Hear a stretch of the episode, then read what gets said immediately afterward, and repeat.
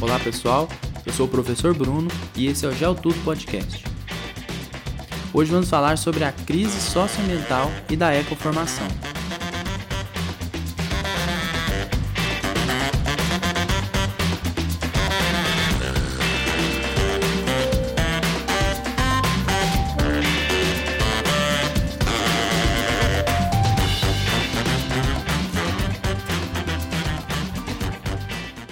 Diariamente somos informados pela mídia, seja na TV ou na internet, sobre a poluição do ar, das águas, do desmatamento, queimadas, o plástico nos oceanos. Tudo isso é resultado da ação humana sobre a Terra. Tal ação, orientada por uma economia capitalista baseada especialmente em combustíveis fósseis, trouxe o planeta para a beira desse precipício. A crise ambiental não é apenas sentida no meio natural, ela tem consequências diversas nas vidas de bilhões de seres humanos. São consequências em diversas dimensões da vida. Por isso, a tão debatida crise que o planeta enfrenta não é apenas ambiental, é socioambiental. É importante ter sempre claro que responsabilizar a humanidade é uma generalização no mínimo injusta com a maior parcela da população mundial, no nosso modelo de sociedade e de economia, quem tem menos responsabilidade pela crise é sempre o mais afetado por ela. Mas não só estamos nesse mundo, como fazemos parte dele. Entender isso é fundamental para enfrentar essa crise de proporções nunca vista antes na era dos homens. Aí entra a educação ambiental crítica e a ecoformação para nos dar esperança de um futuro possível.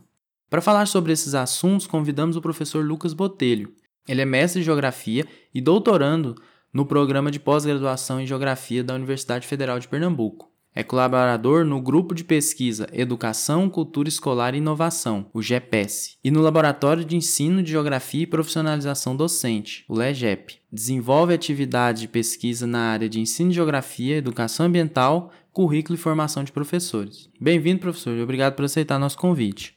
O que é essa crise socioambiental que o mundo vive hoje? O que causou, quais as consequências? Bom, Bruno, eu quero muito agradecer o teu convite. Eu fico muito lisonjeado em participar desse episódio, em contribuir um pouco com o pouco que eu sei, né? Porque a gente sempre arranha a superfície das questões, a gente nunca chega tão a fundo assim. São tantas questões e o mundo que a gente vive hoje é tão complexo, é, sempre em constante transformação mas eu espero poder contribuir e, e, trazer alguma reflexão importante e necessária sobre as questões que a gente vai abordar aqui. É, bom, sobre as questões socioambientais na contemporaneidade, sobre essa crise socioambiental que a gente já vem falando há bastante tempo, há muitas décadas a gente já vem debatendo sobre o significado dessa crise e os desdobramentos dela, é, eu posso afirmar com certeza que essa crise ela não é nova.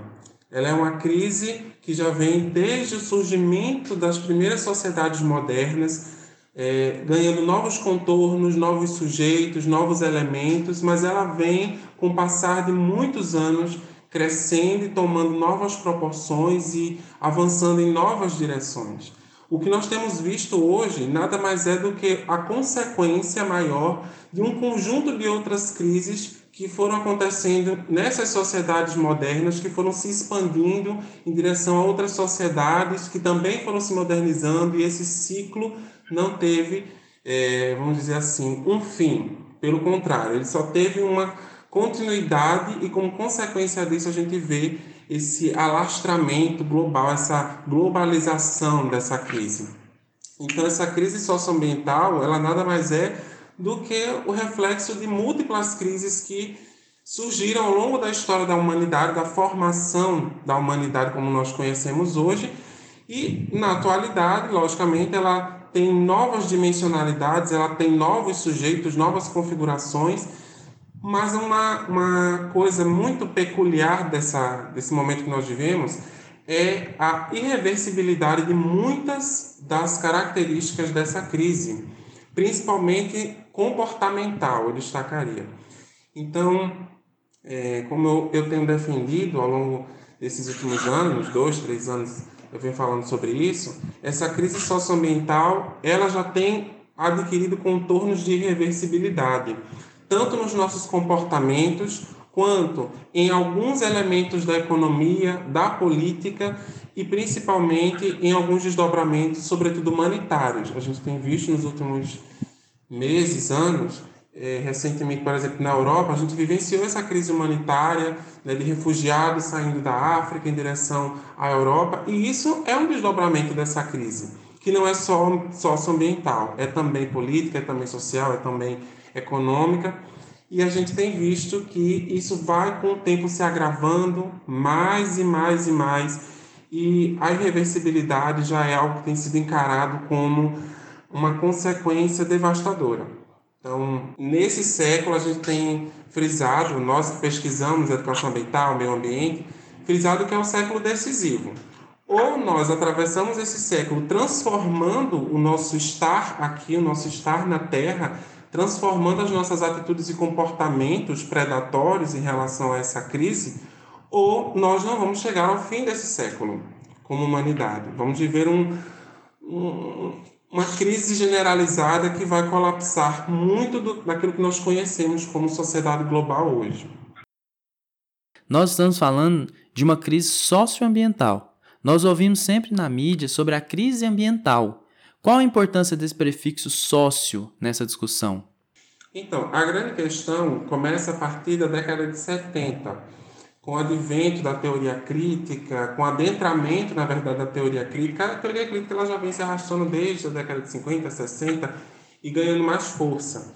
Mas com o surgimento, por exemplo, da educação ambiental crítica, de uma ciência mais crítica, de um paradigma científico mais crítico, a gente vivencia um, um movimento de que a sociedade ela está inserida no meio ambiente, assim como o meio ambiente está inserido na sociedade. Então, são dimensões interpenetrantes e indissociáveis. Mas a grande questão é que a mídia, é, como sendo o canal de muitas ideologias políticas que vivem às custas dessa economia globalista, essa economia predatória, ela tenta ainda massificar a ideia de que o meio ambiente está separado do homem. Então, muito se fala de crise ambiental, é uma crise da natureza, é uma crise que está desvinculada do homem. Mas, ao mesmo tempo em que a mídia cria esse termo crise ambiental, ela também reforça que, em muitas das suas notícias, em muitas das suas informações, as atitudes do homem como sendo desencadeadoras dessa crise ambiental.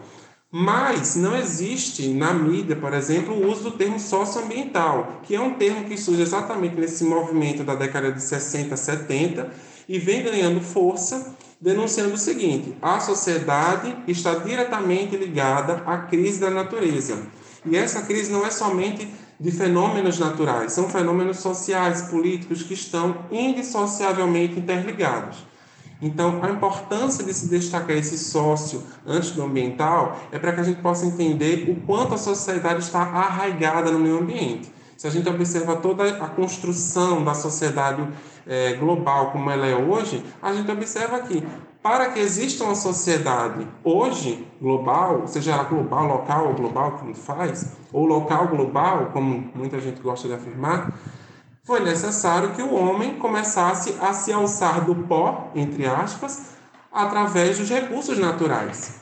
Então, toda a caminhada do homem até aqui foi dependente da natureza. Então, não tem como indissociabilizar isso.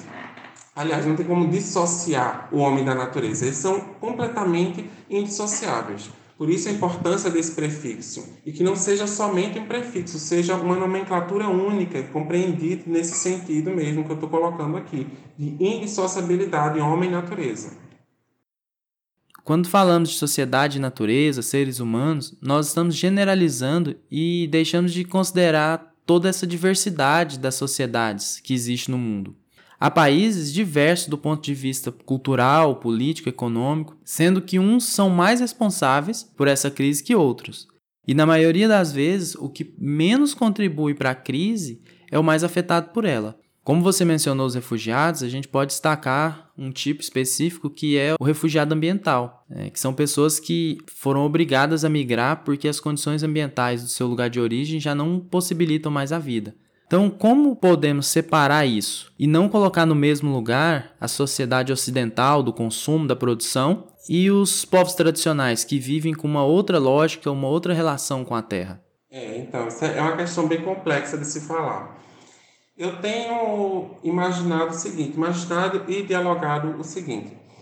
É, a, essa crise socioambiental, esses fenômenos humanitários, políticos, enfim, como eu já coloquei aqui, que estão interligados, eles nascem desse movimento de desigualdade global.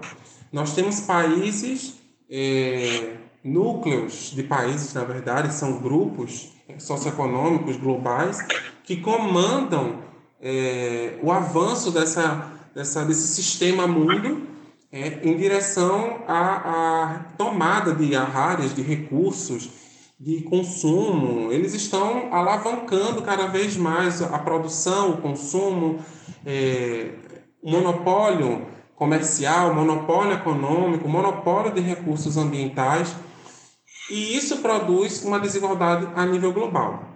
Em contrapartida, nós temos também as comunidades e povos tradicionais que têm uma outra relação, um outro ser, um outro existir nesse mundo eles estão inseridos nesse mundo, mas ao mesmo tempo eles estão vivendo em contracorrente a tudo isso.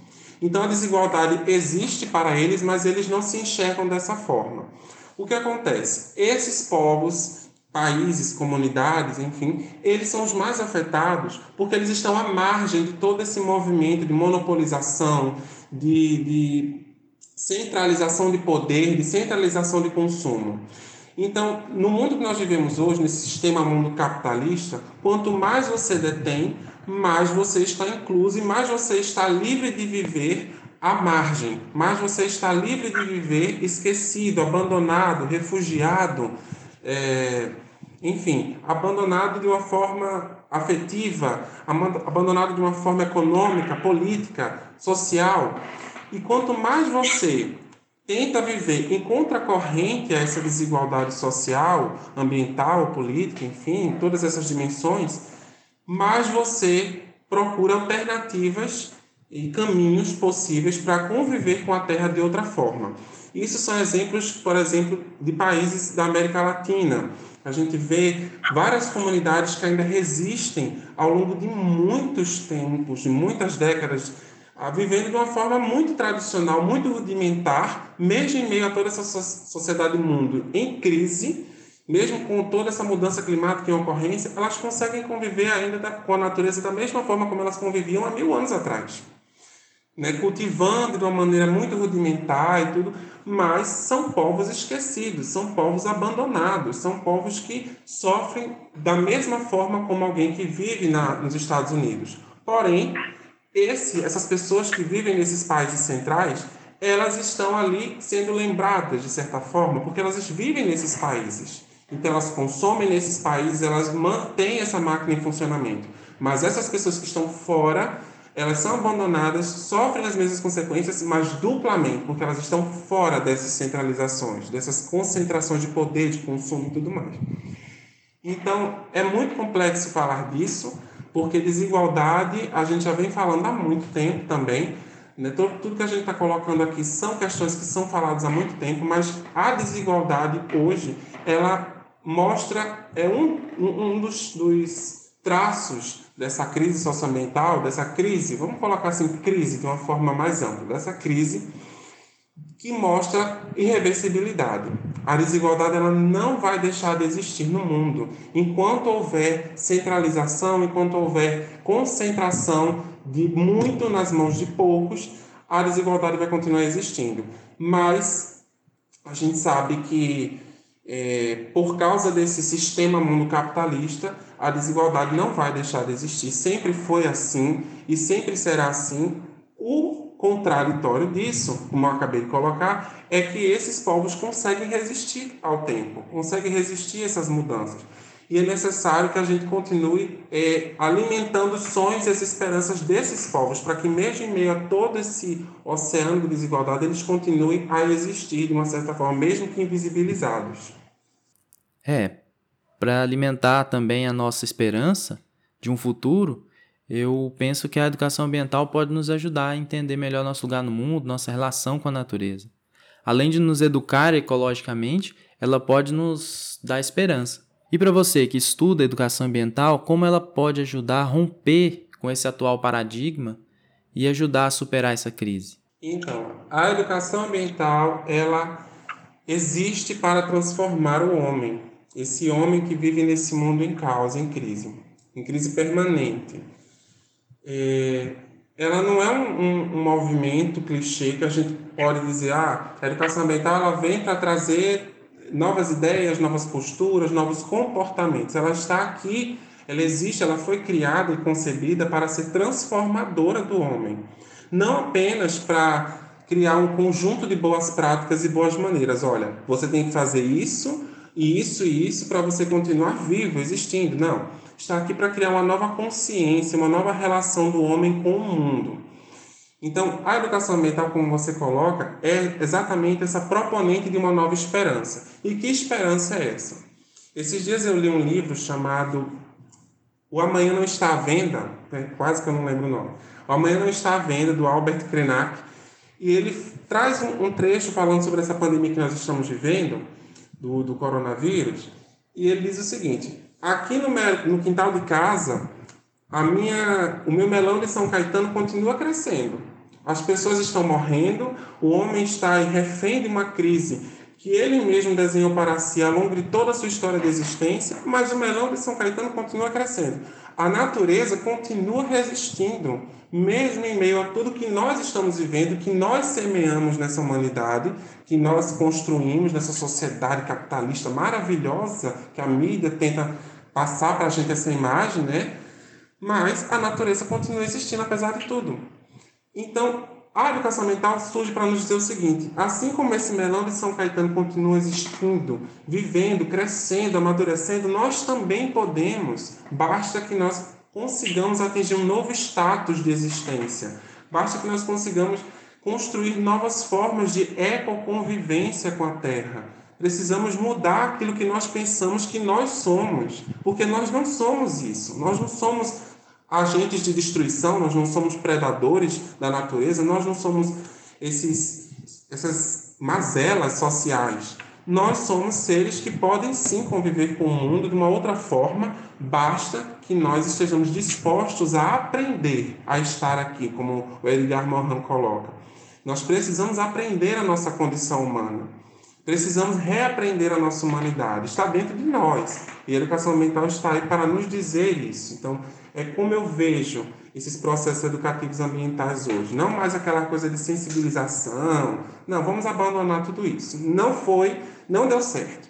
A educação ambiental que nós pensamos hoje é uma educação ambiental que transforma, que muda, que traz esperança esperança de um bem viver. É, essa educação ambiental que visa sensibilizar, conscientizar, ela responsabiliza o indivíduo, né? Por exemplo, a coisa do consumo doméstico de água. É muito importante economizar água em casa, sim. Mas o grande problema do consumo de água potável no mundo é a agricultura e a indústria. O problema está lá no agronegócio, por exemplo, no Brasil. Eu li um artigo seu sobre ecoformação. É, eu gostaria que você falasse um pouco mais sobre esse conceito e como ele entra na educação ambiental. Ótimo. É, como você colocou agora, essa responsabilização dos indivíduos a gente já viu que isso não deu certo. Essas cartilhas de boas maneiras em educação ambiental não deu certo de forma alguma. Né? Nas escolas teve uma época que se distribuía isso para os professores, para os alunos, ah, economize água, tome banho não sei quantos minutos. Isso não deu certo. E nós temos que ser humildes o suficiente, como formadores, como professores, para reconhecer isso. Então, a ecoformação, a ecocidadania, a cidadania planetária e outras tendências e movimentos contemporâneos surgiram para dizer o seguinte: essa educação ambiental tecnicista, mecânica, que apregou boas maneiras e que diz que é preciso tornar os indivíduos sensíveis ao problema socioambiental, como se a gente não sentisse as transformações do meio ambiente ao nosso redor. Nós sentimos, nós sabemos que o mundo está mudando, mas nós precisamos aprender a lidar com isso.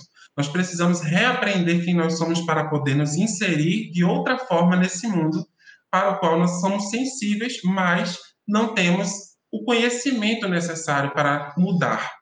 Então, a conformação ela diz o seguinte, como tendência transformadora: olha, você pode viver de outra forma, você deve viver de outra forma, mas isso é uma escolha sua. Você existe nesse mundo não para ser um destruidor dele, mas para transformá-lo na sua casa. A terra é a sua casa. Não é somente a sua casa feita de tijolo e cimento que é o seu lar. A terra também é o seu lar. Mas você precisa viver com ela, viver nela e viver para ela. Porque senão, daqui a alguns anos, você não vai ter mais terra. Você não vai nem ter a sua casa, que você acha que é o seu lar, sua habitação, e nem a terra, que é onde a sua casa está inserida. Então, a ecoformação, ela surge para dizer isso, para ser um sacode, sabe, na pessoa, no, na, nos sujeitos sociais e na própria educação ambiental. Chega dessa educação ambiental que vai falar de boas maneiras e de boas práticas, de bons comportamentos. A gente precisa agora se transformar em uma outra sociedade, em um outro homem que vai viver de uma outra forma, que vai buscar viver melhor, porque nós merecemos isso chega de destruição, chega de autodestruição. A gente precisa se reencontrar e viver um novo mundo que nós mesmos podemos construir, nós vamos construir. É, é como você colocou aí.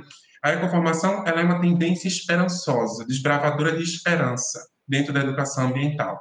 Se por muito tempo a gente falou de educação ambiental que dizia economize água, e ao mesmo tempo que eu economizava água na minha casa, eu convivia com falta d'água. Por quê? Porque os grandes setores econômicos e políticos né, do, dos países continuavam gastando a mesma quantidade de água e a, e a, mais, muito mais do que a gente podia imaginar. Então a culpa não é só minha, a culpa é de todo mundo, todos nós.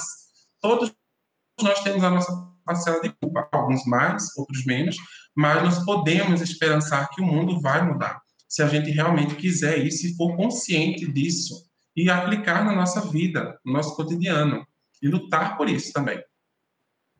Hum, então é isso. A ecoformação pode trazer uma luz de esperança sobre esses problemas. Eu gostaria de agradecer novamente sua participação aqui. Foi bem legal. E o tema da educação ambiental crítica é muito importante e urgente. Eu agradeço, Bruno, também o convite. Eu espero ter contribuído de alguma forma né, para a discussão, para trazer novas ideias, quem sabe aí despertar novos interesses e novas possibilidades também, que estão sempre surgindo. E, claro, estou à disposição para novas contribuições, novas trocas, novas possibilidades aí de parcerias. Então é isso, pessoal. Obrigado por ouvir até aqui.